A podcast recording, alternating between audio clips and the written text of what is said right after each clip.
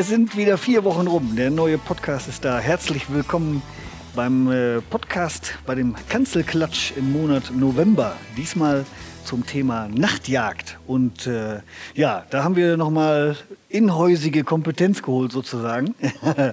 Peter Diekmann, Redakteur der Deutschen Jagdzeitung und Jagen weltweit, ist äh, ausgewiesener Freund der Nachtjagd. Oder wie ist das, Peter? Exaktement, ja, herzlich willkommen auch von mir. Das ist korrekt. Nachtjagd ist für mich äh, ja, eine Perle des Weitwerks, um es mal so zu nennen. äh, vor allem die Nachtpirsch natürlich, die hat es mir besonders angetan, weil das Sitzen auf Hochsitzen, naja, das kann man zwei, drei Stunden machen, aber dann verliere ich auch die Geduld und das Anpirschen ist einfach ein bisschen aktiver und deswegen spannender und äh, ja, das betreibe ich seitdem es Wärmebildtechnik gibt in der Form, in der wir sie jetzt haben, mit der Qualität, in der wir sie jetzt haben, äh, sehr intensiv. Ist das für dich da tatsächlich dran gekoppelt? Also ist das äh, gekoppelt jetzt an diese Technik? Ja. Also das Problem ist, wenn du einmal ein gutes Wärmebildgerät in der Hand hattest bzw. besessen hast, dann fühlst du dich danach ohne nur noch nackt und hilflos und behindert. Also das ist äh, ja wirklich, also es ist ähm, du, das ist die Gefahr. Wenn du es einmal benutzt, dann willst du es auch haben. Ja. Wie hast du früher gejagt nachts? Also jetzt, ich sag mal, vor dieser ganzen Geschichte? Ja, das ist, die Frage ist ungefähr so gut wie, wie hast du früher, wie haben Journalisten früher ohne Internet gearbeitet. Ne? Also man kann sich es kaum noch vorstellen, wie das überhaupt funktioniert hat, aber es hat funktioniert, aber man hat natürlich deutlich weniger Strecke gemacht. Ne? Also mhm. gerade was Saunen angeht, muss man sagen, äh, die entdeckt man plötzlich an Orten, wo man sie vorher eben nicht gesehen hat. Ähm, du hast früher hast du ähm, ausschließlich in Mondphasen gejagt, sag ich mal ähm, und bei wirklich gutem Licht. Und ähm, jetzt ist es halt so, dass du äh, ja in Neumondphasen, also ich sag mal so, ich habe in Neumondphasen auch schon Sauen geschossen jetzt. Ähm, das wird grenzwertig manchmal, äh, gar keine Frage, aber es funktioniert teilweise noch. Ne? Man muss, muss halt näher ran an die Sauen. Das funktioniert aber ganz gut und ähm, das ist ja klar, je näher man dran ist, desto, ja, desto ähm, besser klappt das halt vom Schießen. Ja, aber Neumond ist ja dann, ich sag mal, äh, für mich als äh, bekennenden Tagesjäger, Tagaktivisten, ja. ist ja schwarz, also schwarze Nacht ja. und dunkel. Ja. Ja, aber äh, ich meine, gut, wir jagen, nicht in der, jagen ja nicht in der totalen Wildnis. In der Regel jagen wir ähm, ja, in urbaner oder dörflicher Nähe. Und gerade wenn man so ein bisschen Bewölkung hat und ähm, die Lichter des Dorfes oder der Stadt strahlen ab, da, das reicht mitunter schon. Dann kommt es natürlich auch auf den Untergrund an. Ne? Also wenn ich jetzt einen rabenschwarzen Acker habe, da wird es natürlich schwierig, das ist keine Frage. Aber wenn ich jetzt beispielsweise im Spätwinter so eine helle Wiese habe ähm, oder ja, ich sag mal, einen frisch gegrubberten Acker, der, der trocken ist und so ein helles Braun hat, ähm, da setzen sich die Schwarzkittel im wahrsten Sinne des Wortes schon ganz gut ab vom Kontrast. Ne? Da mhm. funktioniert das schon. Aber ähm, da sind wir natürlich wieder beim Thema äh, Weitgerechtigkeit und Tierschutz. Man muss einfach sagen, wenn nach Zieltechnik erlaubt wäre, wäre das eine deutlich saubere Geschichte. Ähm, es, man kommt wirklich an seine Grenzen. Äh, manchmal klappt es auch tatsächlich überhaupt nicht. Mhm. Aber äh, man lässt sich dann natürlich zu Schüssen hinreißen, sage ich mal, die ja die nicht so 100% äh, sicher sind, sage ich mal, wie ein Schuss, wenn du ein Nachtzielgerät äh, äh, einsetzen würdest. Mhm. Ne? Aber das ist das, ich habe dich ja schon dabei gefilmt, also wir haben da ja auch schon eine schöne, nette Reportage äh, gemacht vor zwei Jahren, glaube ich. Mhm. Ähm, das war schon ganz nett, aber man sieht eben auch, äh, du läufst eben durch die Gegend wie so ein Cyborg. Ne? Also du hast tatsächlich immer äh, deinen Gucker vorm Auge mhm. und äh, hast den dann, glaube ich, sogar, wenn du mit, äh, du schießt ja mit, mit welch, was ist dein Führauge, links oder rechts? Äh, mein Führauge ist zwar das linke, aber ich schieße mit dem rechten, ja. Okay, schießt mit dem rechten, deswegen hältst du, glaube ich, das Wärmebildgerät mal das linke. Ne? Exakt, Damit es ja. sich, äh, ist das tatsächlich so, dass die Augen sich, ähm, dass du dann besser umschalten kannst? Also das, ich dachte, die Iris wird immer gleich, äh, bei beiden Augen gleich geweitet, ja, oder? es ist, also das, das andere Auge leidet auch darunter, wenn du mit Monokular sozusagen äh, schaust. Es dauert ein bisschen, bis es sich wieder daran gewöhnt hat, aber ja. es ist natürlich deutlich schneller äh, wieder umgeschaltet als das Auge, mit dem du das Wärmebildgerät nutzt. Ja. ja. Die äh, nochmal ganz kurz ähm, zu früher. Das heißt also, die, ähm, ich sag mal, da war ja bei, bei Neumond gar nichts machbar. Also da, äh ja, ich meine, das war ja im Prinzip genauso wie, wie jetzt auch. Das ist ja, also das Wärmebildgerät, das hilft dir ja nur dabei, einfach das Wild zu entdecken. Ja. Es dann anzupirschen, auch teilweise auf sehr kurze Distanzen und das Schießen läuft ja dann komplett ohne, also bei mir zumindest, komplett ohne irgendwelche technischen Hilfsmittel ab. Ja. Und ähm, das war früher in Neumondphasen ja nichts anderes. Wenn da äh, ein Stück Wild irgendwie nah vom Hochsitz war, konnte ich das genauso schießen. Allerdings war es so, dass du in Neumondphasen einfach nicht rausgegangen bist. Das Ja. ist der Unterschied, Ja. ne? weil du äh, eben blind warst. Und das Wärmebildgerät, das macht dich halt zum, ja, zum äh, Gott des Sehens.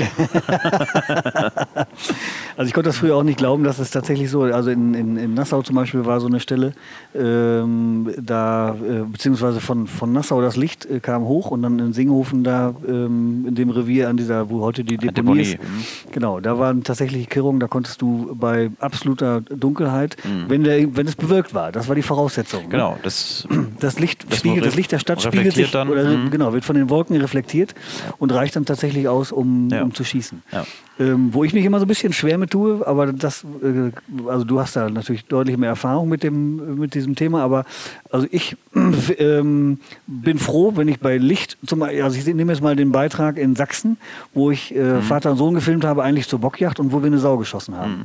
So, da war es für mich relativ einfach, das einzige nicht führende Stück rauszufinden. Ne? In der Dunkelheit unmöglich. Also das hätte ich, hätte ich einfach nicht, hätte ich wahrscheinlich nicht rausgefunden. Äh, also ohne Licht. Mit einem Wärmebildgerät vielleicht, aber da hätte jetzt zum Beispiel so dieser, dieser, äh, dieser, der Fahl, das fahle Mondlicht oder so ein bisschen Mondlicht hätte da definitiv nicht ausgereicht, um das einzelne Stück rauszuholen. Ne? ja.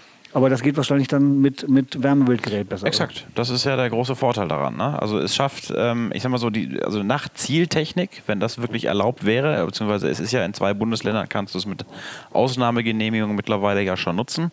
Das ist für mich wirklich ähm, Sinnbild der Weitgerechtigkeit, weil du einen wirklich sehr sicheren Schuss antragen kannst und eben genau das verhinderst, was bislang immer geschieht, dass nämlich da rumgezirkelt wird auf schwarzen Klumpen, von denen man nicht weiß, was ist es eigentlich genau, von, von dem man vielleicht auch gar nicht so genau sieht, sind da noch irgendwelche Frischlinge äh, im Hintergrund. Und ähm, die Wärmebildtechnik, die legale, normale Wärmebildtechnik, also ein Beobachtungsgerät, was du nutzt, das hilft dir eben schon dabei, ganz klar zu unterscheiden, ist das ein führendes Stück, ist das ein jagdbares Stück, ist das das abhängige Stück, sind da Frischlinge, was auch immer. Je nach Qualität natürlich. Ne? Ja. Also, ähm, aber das äh, da hast du sehr schnell eine, eine Routine raus, zu entscheiden, was ist das für eine Rottenstruktur und ähm, das siehst du allein an den Größen, siehst du ja schon, ähm, ob da was, was, was jagdbar ist oder nicht. Und in den kritischen Phasen, sage ich mal, im Frühjahr, wo man dann schon aufpassen muss mit, mit einzelnen Stücken, ähm, da sieht man das auch je nach Qualität des Wärmebildgerätes und wie nah man dran ist, ähm, kannst du dann auch schon sehen, ob das jetzt eine Bache ist, die, die äh, schon angesogene Striche hat. Ähm, oder äh, die noch dick ist, sage ich mal. Das, das, das sieht man damit schon. Ja. Ja. Nimm- Nimmst du, tatsächlich, nimmst du tatsächlich beides mit? Also hast du Wärmebild und Nachtsichtgerät dabei? Nein, Nachtsicht habe ich gar nicht. Nein, nein. Okay. Also ich habe die ganze Zeit von Nachtzieltechnik äh, Ja. gesprochen. Ne? Da muss man mal differenzieren. Also es gibt ja Nachtsichttechnik und Wärmebildtechnik. Das sind die beiden unterschiedlichen Techniken. Ich bin persönlich ein sehr viel größerer Fan der Wärmebildtechnik, weil die ähm, sehr viel mehr ermöglicht. Ähm, das Einzige, was, wo, wo Nachtsicht im Prinzip einen Vorteil hat, ist ähm, beim Thema äh, ja, Ansprechen eines eventuellen Gehörns oder Geweihs bei Hirsch und Bock. So, und da die für mich per se ausgeschlossen sind äh, bei der Nachtjagd, also mit, mit Ausnahme von, von, von manchen Gebieten, wo natürlich der Abschuss von Rotwild im Feld nachts erlaubt ist, ähm, ist das für mich kein, kein relevantes Kriterium, sag ich mal. Aber da wird ja auch nur nachts mit dem Wärmebildgerät angesprochen, um es am nächsten Morgen zu schießen. Genau. So, und dann nochmal zur Differenzierung. Also Nachtsicht ist das eine, Wärmebild ist das andere und dann gibt es eben reine Beobachtungsgeräte. Dann gibt es sogenannte Kombinationsgeräte, mit denen du beobachten kannst, die du aber auch dann mittels Adapter mit einer, ja, mit einem Fernglas oder natürlich auch mit einem Zielfernrohr verbinden kannst. Ja. Und dann gibt es äh, ja, reine, reine Nachtzieloptiken. Also das ist dann immer Nachtziel, heißt sowohl Nachtsicht als auch Wärmebild.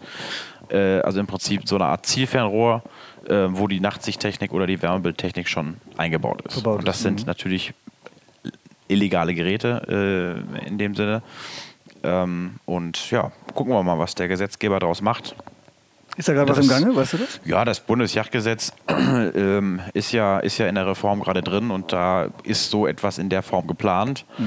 Ähm, Aber erstens ist es noch nicht durch und zweitens muss man auch sehen, was die Landesjachtgesetze daraus machen, also die jeweiligen Regierungen, ob die das dann mit umsetzen oder das trotzdem noch nach wie vor für ähm, illegal halten. Ja. Also ähnliches Beispiel war ja mit dem Schalldämpfer, wo peu à peu alle Länder mitgezogen haben, aber es immer noch wenige Ausnahmen gibt, die sagen, wir wollen das eben nicht haben mit dem Schalldämpfer.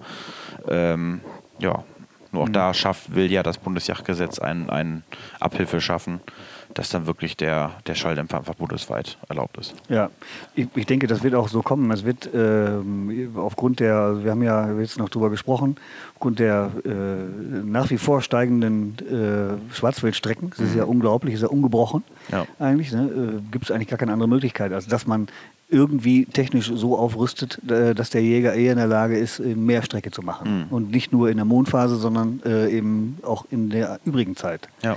Da kommt man um Technik gar nicht drum herum. Ja. Ähm, du hast ja im Grunde alles, du machst ja den, den Ausrüstungstest bei der DOZ. Du, äh, du hast ja im Grunde alles durch oder nahezu wahrscheinlich alle Geräte oder die meisten Geräte, die am Markt sind, durch? Hm, ja, Kann, nein, also nicht alle, aber ich habe schon ein paar getestet, ja. Kannst du, kannst du eine, könntest du eine Empfehlung abgeben für, für unterschiedliche Preisklassen? Also das ist nicht nur das teuerste? Ja, also ich, ich, möchte jetzt ungern da eine Empfehlung für, für, für irgendeine Firma abgeben, aber ich sag mal, ähm, es ist so, dass viele Geräte, wie so oft bei Optik, das ist auch bei Zielfernrohren so, ähm, aus, einer, aus einem Werk in Fernost kommen, einfach nur anders gebrandet werden und äh, verschiedene Markennamen draufstehen. Ähm, es gibt gar nicht so eine riesen riesen äh, äh, Menge an verschiedenen Geräten, also von wirklich mhm. verschiedenen Geräten, sag ich mal, also okay. von verschiedenen Herstellern. Aber also ich sag mal so, für mich ähm, ist so diese Preisklasse 2000 bis 3000 Euro ist so eine Preisklasse, wo du schon relativ viel bekommst, beziehungsweise eigentlich das beste Preis-Leistungs-Verhältnis bekommst. Mhm. Und ähm, ja, damit, damit, ähm, also es gibt, nach oben hin gibt es kaum Grenzen so ungefähr. Ne? Du kannst auch wirklich mehrere tausend Euro dafür ausgeben. Das ist natürlich auch immer eine Frage, was, was du da ausgeben willst für und ausgeben kannst. Aber ähm, wenn man jetzt mal rein vom Beobachtungsgerät ausgeht, ich habe ein reines Beobachtungsgerät äh, mir gekauft für, das hat, was hat das gekostet? Ich glaube 2600, 2700 Euro, sowas die Kante. Mhm. Und das ist hervorragend. Ne? Also das ist wirklich hervorragend und du kannst damit auf, ähm, ja, ich sag mal, ein Kilometer sicherlich kannst du, ähm, wenn du ein bisschen Revierkenntnis hast, kannst du da in diesem Revier erkennen, um welche Wildart es sich handelt. Ähm, kannst sie dann anpirschen und wenn du nah dran bist, nah genug dran bist, auf ich sag mal 30 bis 50 Meter erkennst du eben auch sowas wie angesogene Striche oder sowas mhm. bei einer Sau. Ähm, also das ist schon, ist schon wirklich hervorragend. Ja. Man muss das vielleicht noch mal ganz kurz unterscheiden, beziehungsweise äh, ganz kurz erklären. Also für jemand, der sich da noch nicht auskennt, es gibt ja äh, die ähm, Wärmebild. Technik ist im beziehungsweise Wärmebildtechnik ist auch, äh, das funktioniert alles mit Infrarotstrahlung. Äh, da gibt es unterschiedliche äh, Messfeldgrößen, die gehen ja dann teilweise bis zu HD, äh, also diese High Definition Größen raus. auf jeden Fall werden so, ähm, Punkte, werden äh, Infrarotpunkte ausgestrahlt, damit wird Temperatur gemessen und es wird ein Bild erzeugt, was dann diesen Temperaturdifferenzen entspricht. Also es ist ein rein elektronisches Bild, was dann produziert wird und man sieht tatsächlich im Grunde nur die, die abgetastete, gemessene Wärmestrahlung ähm, in, in, der Richtung, wo ich das Gerät hinhalte. Ne? Also das ist, ähm, weil viele Leute vermischen das ja immer noch dann. Mhm. Und die äh, Nachtsichttechnik ist im Grunde eine, eine Restlichtverstärkung, mhm. die also wirklich das restliche Licht nutzt. Ähm, oder eben dann auch, wenn dann kein Licht mehr da ist, einfach mit einem mit Infrarotlaser äh, oder in, mit Infrarotlicht das Ganze aufhält und dann eben damit ein, ein, Bild erzeugt. Aber es ist tatsächlich dann auch ein elektronisches Bild, ne? was, mhm. dann, was dann erzeugt wird. Das ist wahrscheinlich zum Auffinden, ist die Wärmebildtechnik unschlagbar.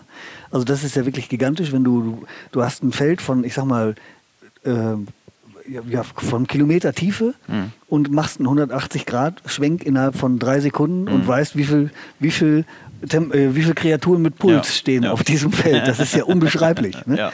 Also das habe ich gestern noch gedacht. Wir waren, wir waren, ja gestern auf dem Ansitz und ähm, so, da habe ich äh, im Wald gesessen, äh, ausnahmsweise mal an einer, an einer Kirrung und da war es halt relativ schnell dunkel. Und, da Mhm. und du, du kannst dann auf dem Feld, kannst du noch sehen, aber im Wald schon nicht mehr. Also man kennt das ja dann, dass plötzlich steht ein Reh da und man denkt sich, wo kam das denn her? Das Mhm. ist durch den Hochwald gelaufen, aber die sind dann, wenn die so langsam laufen, dann äh, ähm, erkennt man sie einfach nicht.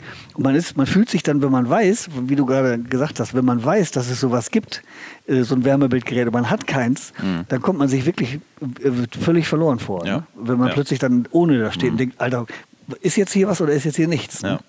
Ja, es ist, ist im Prinzip sogar deutlich besser als das eigene Auge bei, bei bestem Tageslicht. Ne? Also wenn du das vergleichst, äh, bestes Tageslicht, du hast den Acker voller Tiere und äh, du hast es, äh, ganz egal ob nachts oder tagsüber, die Wärmebildtechnik funktioniert ja unabhängig von der, vom Licht.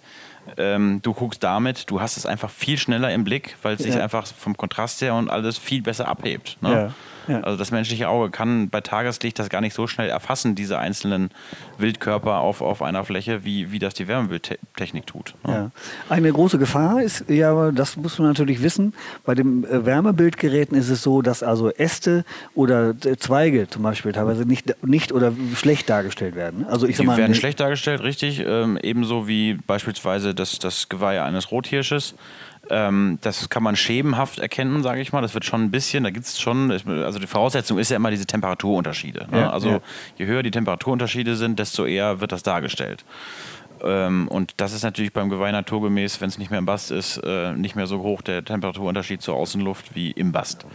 Aber Konturen, da kann man erkennen und das ist eben beim, beim, äh, bei den Bäumen genauso. Da muss man ein bisschen zirkeln. Ich habe zum Beispiel heute Morgen, als wir hier draußen waren, ähm, hatte ich beim, äh, als ich zurück im Auto war, vom Ansitz hatte ich dann so 20 Meter vor mir so einen Fichtenanflug im Hochwald und habe dann auch mal mit dem Wärmebildgerät da reingeguckt und dann waren da zwei Rehe. Äh, und unten war eine Amsel. Ne? Und dann habe ich auch mal so ein bisschen geguckt, äh, diese Amsel, die konnte ich die ganze Zeit, ich habe immer mit dem Fernglas irgendwie gewechselt und wollte eigentlich diesen Vogel da unten sehen, weil ich nicht wusste, was für ein Vogel war. Ne? Mit dem Wärmebildgerät erkennst du, dass es ein Vogel ist, aber welcher weißt du jetzt nicht. Und da habe ich mit dem Fern Fernglas immer geguckt und ich habe diesen Vogel nicht entdeckt. Und dann habe ich mir eben so geholfen, dass ich mir genau gemerkt habe, an welchem Baum, also da musst du wirklich schon sehr genau hingucken, bis du diese, diese Bäume siehst. Manche siehst du gar nicht richtig und dann konnte ich sagen, okay, genau links von diesem einen Baum, da unter dem Ast, da ist der Vogel. So, und das hilft dir natürlich bei der Orientierung, wenn du mit dem Fernglas guckst oder mit dem Zielfernrohr, das Wild eben so wiederzufinden. Ja. Aber ähm, ich sag mal so, beim, beim Schießen äh, stört es ja dann nicht, wenn du nur ein Beobachtungsgerät hast, weil du ja nicht mit äh, dieser Technik schießt, sondern eben ähm, ja, mit einem normalen Normale Optik, ja, völlig klar. Und, ja. Die, ich bin jetzt mal gespannt. Also ich habe jetzt auch ein, ein äh, äh, Gerät mir mal bestellt, also so ein, ein Nachtsichtgerät, weil ich ja damit filmen will. Also mir geht es ja jetzt weniger dann um die Jagd, sondern ich möchte halt Bilder machen und da finde ich natürlich diese, diese Nachtsichtbilder immer noch, die sind dann einfach nur in Schwarz-Weiß und die finde ich dann immer noch schöner als jetzt ein Wärmebild-Bild. Ne? Also das ist äh, ja, da, also da bin ich mal, ähm, ja, bin ich mal sehr gespannt. Da gibt es ja dann auch die unterschiedlichsten Adapter für, die die meisten natürlich dann für ihr Fernglas benutzen, um es vor das Fernglas zu schnallen, um dann damit zu sehen. Und äh, ja, da gibt es allerlei. Und da ist mir aufgefallen, das weißt du aber auch besser, dass die Preise, glaube ich, relativ gesunken sind, seit es diese Wärmebildtechnik gibt. Mm, Ja, ich weiß nicht, ob das mit dem Aufkommen der Wärmebildtechnik zusammenhängt. Ähm, was bei der Nachtsicht wohl so ist, da bin ich aber wirklich kein Profi. Äh, die digitale Nachtsicht ist ja dazugekommen. Ja. Und die Technik ist deutlich günstiger als eben diese, diese ähm, Röhrentechnik, sag ich mal, die generelle äh, Nachtsicht. Ähm, und ähm, ja, da, da gibt es schon Geräte. Ich glaube, hier mein Kollege Markus Lück, der hatte mal eins getestet für 400 Euro oder sowas, 400, 500 Euro. Ja. Und das war zumindest auf Kehrungsdistanz, war das ganz interessant. Ne? Da kommt man schon allerhand mit erkennen. Ich glaube, dass das auch äh, dann, dass man das äh, relativ einfach aufpimpen kann, indem man sich dann zum Beispiel für kleines Geld einen Infrarotstrahler äh, dazu holt. Ne? Ich glaube, das ist dann auch der Preisunterschied, dass es eben dann nicht so leistungsstark ist. Es gibt ja da äh, erste, zweite, dritte Generation, äh, Ja. weiß ich, bei diesen Restlichtverstärkern. Ja, sind ja oft gebrauchte äh, Röhren ne? aus, aus Militärproduktion, und, äh, aber sind trotzdem noch wahnsinnig teuer. Ne? Das ist, also, da kann man wirklich sehr viel Geld lassen. Aber ich, ich äh, würde vorschlagen, dass wir nicht ähm, jetzt mal dieses Technikfeld so ein bisschen verlassen, weil das Thema ist ja im Prinzip äh, Nachtjagd oder Nachtpirsch. Ähm, und ähm, ja, klar, die, die Wärmebildtechnik hat das alles revolutioniert und ich glaube auch, dass mittlerweile deutlich mehr Leute nachts unterwegs sind äh, aufgrund dieser Technik, ähm, was ich auch gut finde. Andere Leute finden es aber schlecht. Du zum Beispiel bist ja ein absoluter, also jetzt nicht ein absoluter, du bist jetzt nicht ja religiös unterwegs in dem Sinn, dass du sagst, äh, Nachtjagd äh, geht gar nicht. Ja. Aber du für dich schließt du sie eher aus und äh, ja, Erzähl uns doch mal was dazu, also, wie du darauf zu stehst. Ja, also das, ist, das ergibt sich natürlich auch daran, dass ich in einer, in einer Gegend wohne, wo es zum Beispiel keine Sauen gibt. Also mhm. es ist einfach Nachtjacht, ist da äh, nur interessant auf den Fuchs. Äh, und das finde ich zum Beispiel bei Schnee oder bei Raureif, also wenn du einfach einen weißen Untergrund hast, finde ich das herrlich. Ne? Also mhm. das, da mag ich auch Nachtjagd. Mhm. Und bei Schnee finde ich auch, äh, finde ich auch, äh, so wie auch Pirsch oder Sauenpirsch natürlich traumhaft. Ne? Mhm. Also das ist tatsächlich dieses, äh, dieser mein Fable, sag ich mal, oder meine in Anführungszeichen Abneigung für die Nachtjagd rührt natürlich daher, dass ich äh, A, keine Sauen vor der Haustür habe und B, ist es tatsächlich auch der Filmerei geschuldet, äh, weil die bei mir natürlich immer erste Priorität hat. Und ich möchte die Tiere einfach in Farbe sehen. Also ich mhm. möchte, finde das einfach toll, finde das ein, ein herrliches Wild. Also das kann ja jeder Jäger nachvollziehen, wenn du Sauen bei Tageslicht siehst und, und siehst die Zeichnung von der Schwarte und, äh, und kannst das Verhalten dann beurteilen und siehst nicht einfach nur äh, irgendwie so ein paar dunkle Klumpen, die dann da rumhuschen. Ne? Das mhm. finde ich immer so ein bisschen, ich finde das immer so schade. Das wird so diesem Wild nicht gerecht. Mhm. Das ist so eine, so eine faszinierende Wildart und das ist so fantastisch zu beobachten, wenn man sie denn bei Tageslicht hat. Und dann ist, finde ich, ist diese, diese Nachtjagd oder ganz schlimm finde ich so dieses Kirrungssitzen dann, ne? dass du, du mhm. sitzt äh, dann Stunde um Stunde auf, so, auf einem Hochsitz und guckst halt in ein dunkles Loch mhm. und wartest dann, dass es noch dunkler wird. Mhm. Und ich muss ganz ehrlich sagen, ich tue mich einfach schwer bei, bei, so, bei so wenig Licht. Ähm, ähm, wenn das jetzt, ich sag mal, wenn das jetzt eine, wie sagst du mal, eine marodierende, vagabundierende Überläuferrotte ist, ja. äh, also ich sag mal, alle gleich groß, oder es ist relativ einfach eine dicke Bache und es sind äh, zehn Frischlinge dabei in einer, in einer mhm. essbaren Größe, dann ist das alles kein Ding. Aber wenn du jetzt keine Ahnung, du hast jetzt ein einzelnes Stück zum Beispiel. So, schießen kann ich das schießen, kann ich das nicht schießen. Da, mhm. da tue ich mich sehr schwer. Ähm, und das ist eben bei Licht einfach un, ungleich schöner. Mhm. Und ich finde das Erlebnis ungleich schöner. Mhm. Mir ist das zum Beispiel, das fand ich ganz interessant, jetzt in der aktuellen Ausgabe ist ja äh, dieses Pro-Contra äh, Nachtjagd ne, mhm. Gespräch. Und da ist ja hier Karl Friedrich von Eggeling, war ja dann eher so der Tagespart. Und das ist mir auch so gegangen äh, mit dir, dass wir ja äh, durch das Revier gepirscht sind und die Aufnahmen gemacht haben. Und dann, ich weiß nicht, wie viele Rehe wir weggejagt haben. Also das äh, war, na, na, es waren, glaube ich, es, es waren, glaube ich, zwei oder drei, die dann schreckend abgingen. Und jedes Mal ähm, ja, rutscht mir nicht das Herz in die Hose, sondern ich komme mir, komm mir vor wie ein Störenfried. Also das ja. kommt mir richtig, ich komme mir richtig störend vor, da ja. in dem Falle. Ja, das muss man natürlich auch bedenken. Also das ist, ähm, du bist, ähm, der Mensch ist das, ja, das natürliche Feindbild des Wildes. Ähm, und ähm, das Wild ist natürlich das gewohnt, dass der Mensch tagsüber unterwegs ist. Jetzt ein Hund träumt und der andere mein Hund träumt schlägt und, an. Ja, dein Hund schlägt an. ähm, das Wild ist es gewohnt eben, dass der Mensch tagsüber unterwegs ist. Da mhm. ist die menschliche Aktivitätsphase sehr hoch. Da hat das Wild sich darauf eingestellt. Das ist dann in Ordnung für die. Und wenn da aber nachts um 2 Uhr plötzlich jemand, äh, vor allem nicht im Auto irgendwie auf der Straße, sondern äh, plötzlich durchs Feld läuft. Ja. Äh, vom Wald will ich gar nicht reden, da bin ich jetzt auch, muss ich sagen, komplett gegen. Also ich finde im Wald, da hat der Mensch äh, in der Nacht pirschend nicht zu suchen, auf dem Ansatz ja, aber nicht äh, durch den Wald pirschend. Das halte ich auch für, für ähm, äh, kontraproduktiv. Ja, absolut kontraproduktiv.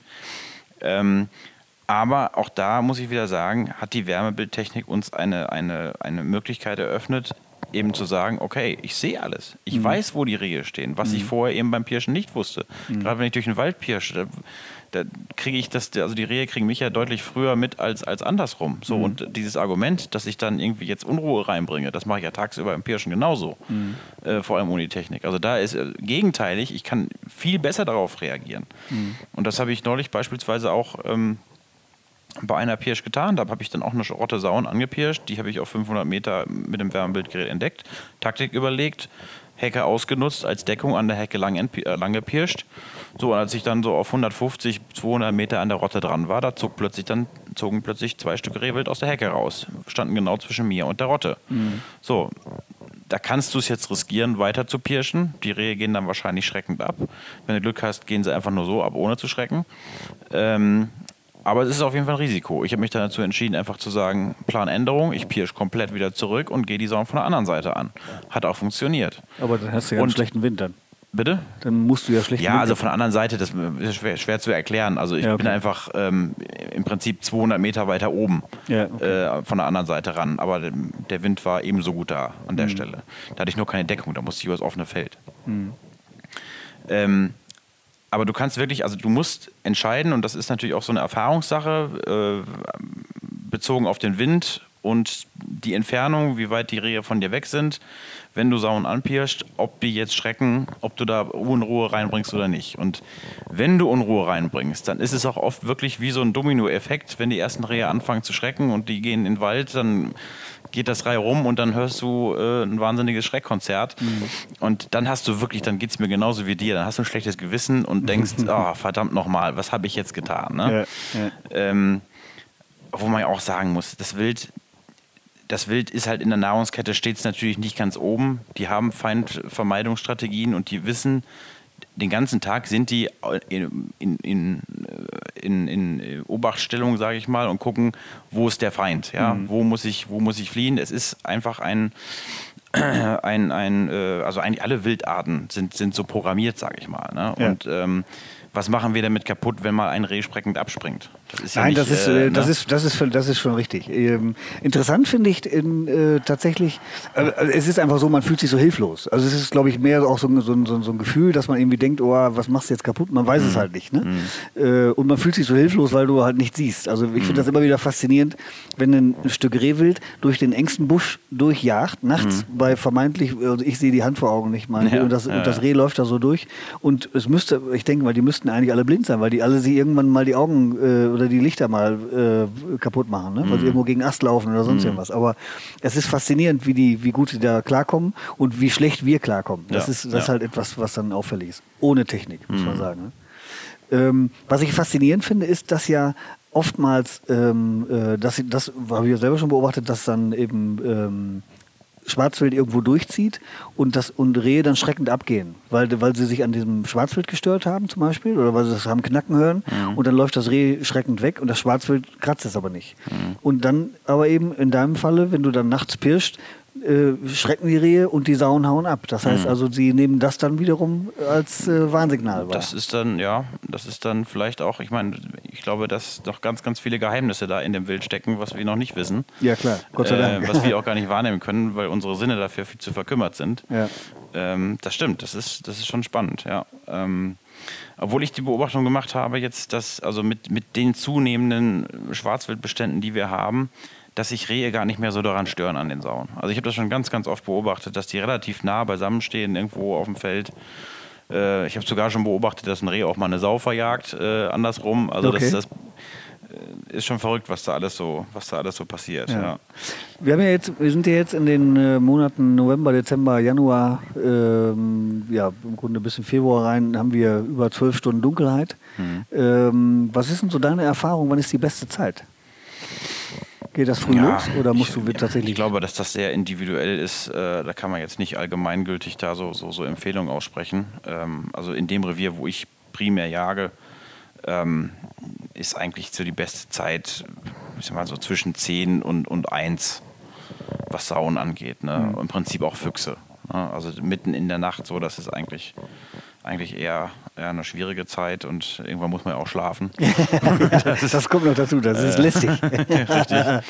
ähm, nee, also ich sag mal, also klar, im, im, im, im Sommer ist es so, da kommen die teilweise schon wirklich mit Dunkelheit. Ne? Wenn wir lange Tage haben, dann geht es schon so um, um, um elf los, sage ich mal. Da ist ja lange hell.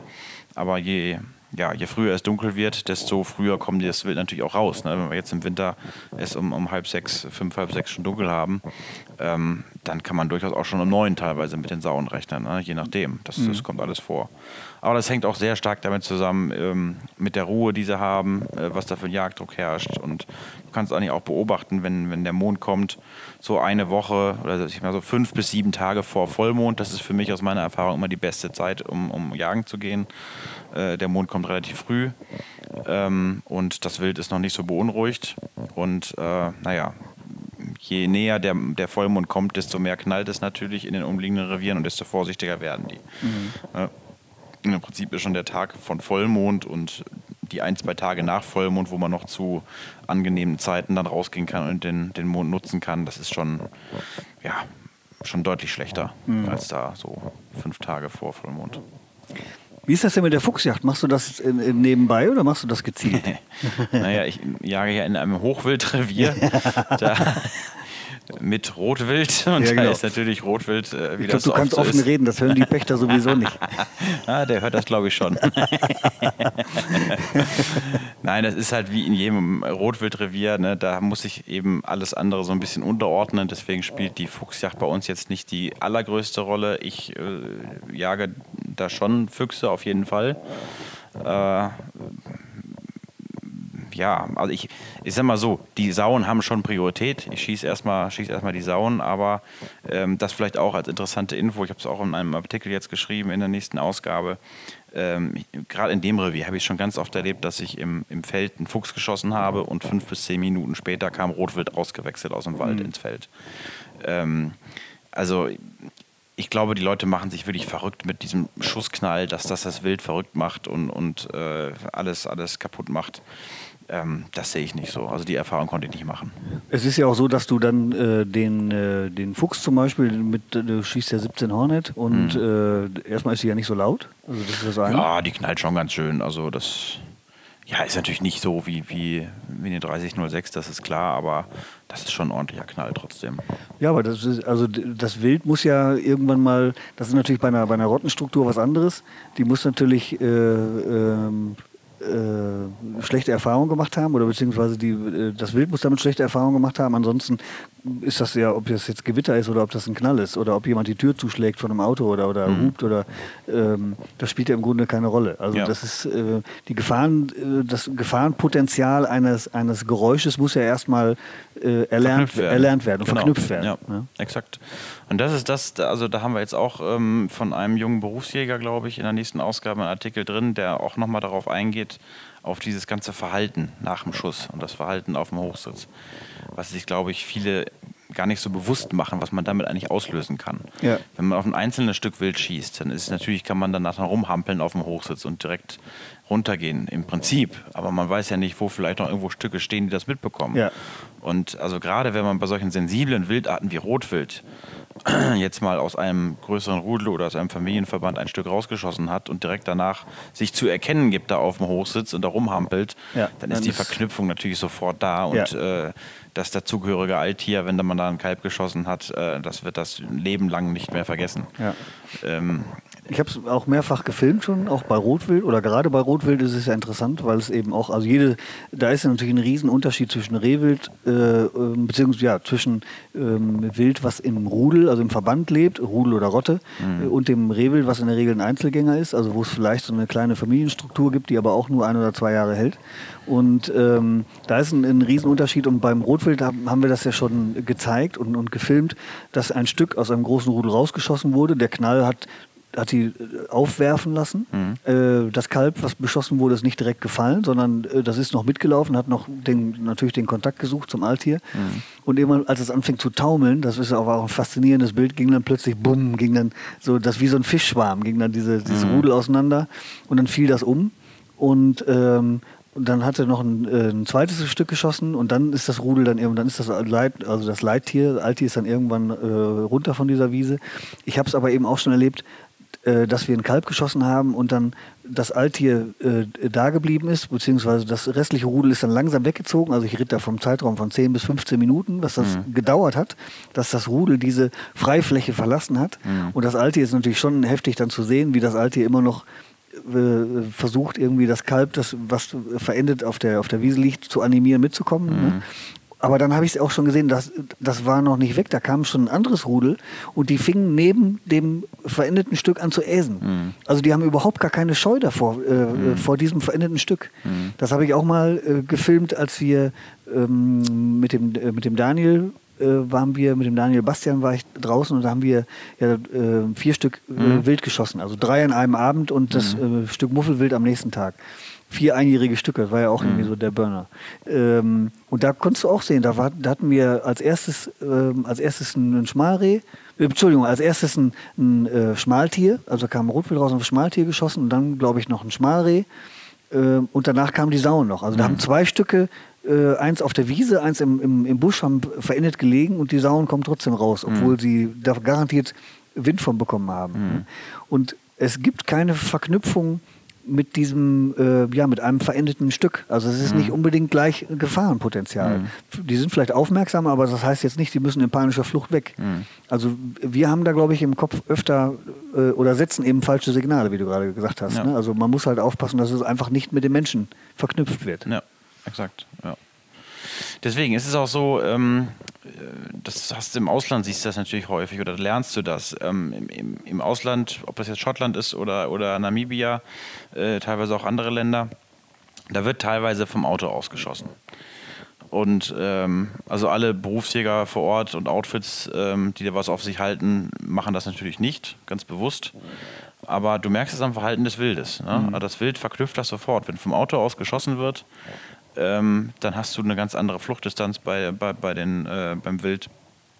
Und das musst du eben vermeiden. Und das ist auch die Sache, was ich immer sage bei der Nacht Pirsch. Ich mache ja Gummipirsch in der Regel im, im Feldteil. Ich, ich nutze dabei ganz bewusst nur die Asphaltwege, die normalen Asphaltwege, die auch von normalen Autos, normalen äh, Dorfbewohnern da genutzt werden. Jetzt nicht irgendwelche Feldwege mitten in der Nacht. Und da dann parke ich an bestimmten Aussichtspunkten, wo man einen guten Überblick hat über, über das Revier und da äh, gucke ich dann mit dem Wärmebildgerät. So, und da musst du halt wirklich überlegen, welche Stellen steuerst du an. Und du kannst natürlich teilweise schon langsam an, ausrollen lassen, Scheibe runter und du guckst. Und wenn da jetzt beispielsweise Rotwild 100 Meter neben dem Auto steht, dann halte ich da nicht an. Rotwild ist da zu sensibel für. Da sage ich mal, liegt so die Fluchtdistanz bei 300, 400 Meter. Das ist in Ordnung. Wenn die 300, 400 Meter weit wegstehen, kannst du ruhig das Auto da anhalten und gucken, das stört die nicht. Ähm, wohingegen andere Wildarten, äh, selbst Sauen. Also ich habe Sauen teilweise, das ist auch so eine wunderbare Erkenntnis eigentlich, wenn das Licht schlecht ist, also wenn du Neumondphasen hast, da sind die Sauen sowas von unbekümmert. Die, die können 10 Meter neben dem Auto, können die brechen. Du parkst das Auto, das, das stört die überhaupt nicht. Ne? Weil die sich sicher fühlen. Das ist auch wieder so die Verknüpfung. Verknüpfung, es ist stockdunkel, ich habe eine Neumondphase, da denken die Sauen, mir kann nichts passieren. So, und da ist es natürlich dann auch, das nochmal als Kritik, als mögliche Kritik gegen Nachtzieltechnik, was viele irgendwo immer als, als Allheilmittel sehen. Äh, ich bin total dafür und ähm, es wird auch, glaube ich, viel bringen. Aber es ist nicht das Allheilmittel, weil wenn jetzt, muss ich mir mal vorstellen, wenn alle Jäger jetzt anfangen würden, äh, in Neumondphasen auch schon äh, auf Sauen zu jagen. Die Sauen sind ja nicht blöd, die, die stellen sich da um von ihrem Verhalten. Und ich glaube, wenn das, wenn das in jedem Revier so passieren würde, wird es nicht. Aber gehen wir mal davon aus, dann würden die Sauen ihr Verhalten dahingehend ändern, dass sie wahrscheinlich dann lernen würden, verknüpfen würden, die kleinste Gefahr habe ich morgens um 11 Uhr, da sind alle am Arbeiten, dann gehe ich um die Uhrzeit in die Felder und mache da Schaden. Ne? Also ist dann jetzt wieder was für mich. Das wäre dann wieder was Ja, für dich. Freiberufler und. Tagjäger. Ja. Ja, nee, das, das ist tatsächlich spannend. Also gerade Sauen lernen ja extrem schnell. Also Sauen und Rotwild können sich ja sehr schnell äh, oder können sehr schnell reagieren, egal in welcher Richtung. Äh, ob es jetzt Ruhe ist oder eben auch das Gegenteil. Das wird natürlich tatsächlich spannend, äh, wie dann die Sauen reagieren, wenn, wenn sie merken, es gibt keine Anhaltspunkte mehr für den, beziehungsweise der Druck wird nachts immer größer und sie, ja, entweder müssen sie in den Wald ausweichen, wo es nicht so viel zu fressen gibt, oder sie müssen tatsächlich dann tagsüber dann. Ja. Aber es ist ja auch nicht jedes Revier gleich. Es ist nicht jeder Revierpächter gleich, nicht jeder Jäger ist gleich. Jeder hat so seine Art und Weise, wie er jagt. Du bist einer, der lehnt das die Nachtjagd eher ab. Da gibt es eine ganze Menge von, von diesen Jägern. Es gibt Pächter, die es sich finanziell auch erlauben können, äh, da einen Schaden irgendwie zuzulassen. Oh, sorry, jetzt klingelt das Telefon. Mal schnell ausschalten, das nervt bestimmt. Ähm, ja, gibt- äh, Pächter, die können sich leisten, Ja. dass, dass da die Schäden entstehen nachts und sie da nichts gegen machen müssen. Ähm, insofern, du wirst es nie so haben, dass alle Jäger in den Feldern nachts unterwegs sind, selbst wenn Nachtzieltechnik erlaubt ist. Ne, das wird, das wird nicht, nicht passieren. Ja. Ja, was ist, äh, ist für dich der, der, der Reiz gestiegen jetzt mit dieser Technik? Ja, das ist eine gute Frage. Also es ist, ähm, wie bei vielen Dingen, tritt natürlich dann auch da irgendwann so eine Sättigung ein, dass du, äh, wenn du schon ein paar Jahre oder viel, viel gemacht hast, dann ähm, ist es dann nicht mehr das Besondere, was es mal war, so beim ersten Benutzen. Ähm, aber der Reiz ist für mich trotzdem nach wie vor da. Ne? Also ich bin einfach begeisterter Pirschjäger und ähm, das geht für mich einfach, das, das ist für mich eine Sache, das, das Anpirschen und äh, die, die Nachtjagd. Also jetzt, ich sag mal, zu 90 Prozent bezogen auf Sauen. Was Füchse angeht, kann man auch machen. Füchse sind aber sehr viel schwieriger anzupirschen als Sauen. Mhm. Na, also ähm, das nächste, was ich mal geschafft habe bei einer Sau, waren zwei Meter im Feld. Das war schon spannend, äh, das war echt witzig. Ähm, und ich sag mal, es ist überhaupt kein Problem, auf sich auf 20, 30 Meter zu nähern. Wenn du, wenn du vernünftig pirschen kannst und, und die Topografie passt, der Wind passt. Ähm, Auch ohne seine Hose auszuziehen. Ja, das muss nicht sein. Also das ist schon im Getreide ist das, ist das durchaus hilfreich, muss man mhm. wirklich sagen. Ne? Wenn man da also barfuß läuft oder, oder mit so diesen Aquaschuhen, das ist ein ganz, mhm. ganz guter Tipp. Ähm, auch ohne Hose, das, das hilft sehr, absolut. Ähm, aber jetzt zu dieser Jahreszeit, sage ich mal, wenn man im Feld pirscht, wo die Feldflur leer kalt, ist, ja. da ist es, ja, das auch, da ist es äh, kein Problem. Ja. Naja, und Füchse, die schieße ich dann doch eher vom, vom normalen Ansitz, sag ich mal. Ne? Also gerade so im, im, im, Januar, wenn dann ein bisschen Schnee liegt. Ja. Ähm, ja. Hast du einen Luderplatz eigentlich? Da nee. wo du jagst? Nee. Hm. Nee. Also beim Füchsen mache ich es eigentlich so, dass wenn, wenn ich sie sehe, so auf 200, 300 Meter, aber ich glaube, da haben wir auch schon mal einen Podcast drüber gemacht, dann mäusel ich sie eher an. Mhm.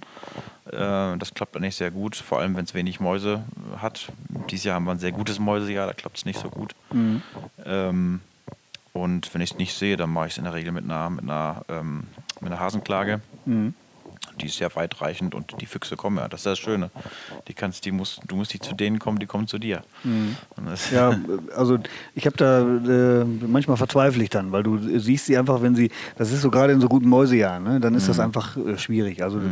äh, dann funktioniert die Fangjagd funktioniert nicht, also sie gehen nicht mhm. in die, auch nicht in die Betonrohrfallen rein. Ähm, also das weiß ich von den Berufsjägern, die davon viel stehen haben, die sagen also, wenn die viele Mäuse kriegen, dann sind die einfach zu vorsichtig, dann mhm. kriegen die genug woanders. Ne? Ja. Also erst die Fangjagd funktioniert erst richtig gut, wenn die, wenn die richtig Schmacht haben. Mhm. Und auch die Lockjacht natürlich ganz genauso. Also mhm. die, äh, warum sollen die 500 Meter auf eine quietschende Maus hinzulaufen, wenn alles voll ist? ne? Also das äh, brauchen sie einfach nicht. Aber da fand ich das, also das fand ich auch eine schöne Yacht. Das finde ich auch eben gerade, ist für mich auch nicht nur eine Einsteigerjacht, sondern die Jagd ab Mitte November ist ja, ist der Balk reif. Die Jagd auf den, auf den Winterfuchs ist eine, ist eine wunderschöne Sache, auch am ja. Luderplatz. Und ja. das natürlich dann gerade bei Schnee ist sowieso ein Traum. Also es ist, äh, da habe ich also ganz, ganz viele wundervolle Bilder im Kopf. Mhm. Ähm, wie der Fuchs dann durch den Schnee schnürt und mhm. ja, für uns wild romantisch, für ihn ist es schon eine heftige Zeit. Also es ist natürlich, muss natürlich jede Nacht los. Mhm. Da gibt es auch immer so diese Tendenzen. Ich glaube, dass Schalenwild kann es sich erlauben, manche Schlechtwetterzeiten auszusitzen. Also ich glaube, die, dass die einfach sich dann irgendwo einschieben und dann bleiben die da und, mhm. und liegen und liegen und liegen. Und der Fuchs hat ein, äh, eine, ganz andere, eine ganz andere Verdauung. Der muss jeden Tag fressen. Also der kann, ja. beziehungsweise der kann natürlich eine Zeit lang überbrücken, aber der hat jeden Tag Schmacht. Mhm. Also er muss sich bewegen, auch bei schlechtem Wetter. Ne? Deswegen äh, sieht man ihn eigentlich zu jeder Witterung. Und was noch ganz, glaube ich, ein ganz, ganz witziger Tipp ist, den habe ich auch früher mal gesehen, das äh, fand ich, hat, hatte das jemand bei, bei Sauen gemacht, aber das geht natürlich auch bei Füchsen. Und zwar hatte der für, für Sauen hatte der so einen, äh, damals war das mit den Kirrungen noch nicht alles so, nicht so streng, da hatte der einen länglichen Trog der so breit war wie der Wurf von einer Sau. Mhm. Und der stand quer zum Hochsitz. Das heißt also, die Sau musste, wenn sie da äh, den Mais rausholen wollte, musste sie sich per se querstellen. Mhm. Ne? Und das haben wir früher tatsächlich auch bei den, bei den Füchsen so gemacht, bei den Luder, wir haben so einen Luderschacht gemacht, entweder so ein, ein Rohr oder teilweise auch nur ein halbes Rohr einmal so ein Kunststoffrohr durchgeschnitten und dann hingelegt und dann haben wir das Luder dann da reingetan und der auch dieses Rohr war dann quer zum Hochsitz. Das mhm. heißt also, wenn der Fuchs dahin wollte, ja. musste er sich im Grunde quer zur Kanzel stellen, ja. sodass man ihn einmal breit hatte und mhm. dann konnte man schießen. Das fand ich auch mal ganz, ganz witzig. Ist auch eine, mhm. schöne, eine schöne Yacht, muss ich sagen. Die Sache ist einfach, also Nachtjagd, man kann da natürlich unterschiedlicher Meinung sein und glücklicherweise sind wir ja auch, äh, bewegen wir uns in einem großen Rahmen äh, der Gesetze. Wir, wir dürfen viel, äh, müssen aber nicht. Genau. Und ähm, ich sag mal so, wenn man, wenn man Füchse und Sauen wirklich intensiv bejagen muss, möchte, dann kommt man im Prinzip um die Nachtjagd kaum herum. Es sei denn, man sagt jetzt, ich will die Sauen nur auf Drückjachten schießen. Ähm, das geht natürlich. Es gibt auch Reviere, wo Sauen tatsächlich tagaktiv sind. Ähm, dann schießt du sie in der Regel aber auch nicht tagsüber, beziehungsweise nur äh, in Intervallen. Mhm. Ähm, und da brauchst du natürlich auch eine gewisse Reviergröße für, um dieses Bejagungskonzept so durchzusetzen, dass das Wild auch wirklich sich daran gewöhnt. Mhm. Ähm, Aber ja, das so hinzukriegen ist schon sehr, sehr schwierig. Ne? Ja. Also das geht eben nur mit, mit Ruhezonen, die, ab, die auch wirklich dann Ruhezonen sind. Also wo man dann A nicht reingeht, äh, sondern wo dann meinetwegen gekillt wird, aber ansonsten oder auch am besten das nicht. Und dann gejagt wirklich nur außenrum.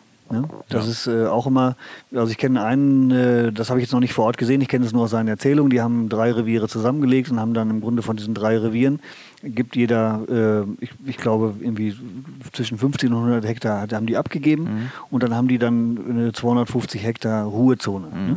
Und geschossen wird nur außen rum und das funktioniert ganz hervorragend. Ja, und, das ist toll. Und einmal im Jahr nur eine Drückjagd. Ne? Ja. Äh, beziehungsweise, also normale, normale Yacht am, äh, durchaus an der Kirrung oder, oder auf, dem, auf dem Wechsel oder im, im Feld Mhm. und dann eben einmal die Drückjagd, aber der Kern wird nicht betreten. Und das ist natürlich etwas, wo du das Wild einfach halten kannst Ja. äh, und es auch in, in Sicherheit wägen kannst, Mhm. äh, wiegen kannst. Ne? Das funktioniert sehr gut. Ja, du hast jetzt spannende Nachtjacht vor dir. Sozusagen. Nachtjagd nicht, aber genau, es ist 5 vor 5. Ich möchte jetzt mit dem Wärmebildgerät nochmal nach dem Hasen gucken und den anpirschen. Etwas, was ich so in der Form auch noch nicht gemacht habe und unbedingt jetzt mal ausprobieren will. Deswegen müssen wir jetzt auch los. Was machst du mit dem Hasen? Warum willst du den Hasen? Ich will den essen. Ich liebe Hasen. Es ist ähm, einer meiner Lieblingswildarten Ja, äh, vom Geschmack. Es ist tatsächlich eine Delikatesse. Ich erinnere mich an das Hasenrückenfilet von Rob Reinkemeyer. Ah. Das war absolut eine absolute Delikatesse. Seitdem esse ich Hasen auch total gerne. Aber nicht zu schlagen von dem Rotwildfilet, was du neulich bei mir gegessen hast, oder? das war auch okay, was du da so fabriziert hast. Also für so, kleiner einen- Sack. für so einen Junggesellen, für so einen Junggesellenkoch. Dir mache ich nochmal Filet. Nein, der Peter hat sehr, sehr leckeres Hirschfilet zubereitet vom Rothirsch. Ja, jetzt läuft mir das Wasser schon wieder im Munde zusammen. Wir machen Schluss für diesen Monat. Ich sage danke, lieber Peter. Danke, lieber Ralf. Viel Weidmannsheil bei dem Hasen. Und äh, Dir ja, bei der Tagespirsch. ja, da, danke sehr. Ja, Ihnen, liebe Zuhörer, danke, dass Sie sich die Zeit genommen haben. Ich hoffe, Sie bleiben uns gewogen und äh, ja, hören in vier Wochen wieder zu. Zwischendurch gucken Sie unsere Filme und lesen die Deutsche Yachtzeitung. Das würde uns sehr freuen. Bis dahin. Tschüss und Tschüss. Weidmannsheil.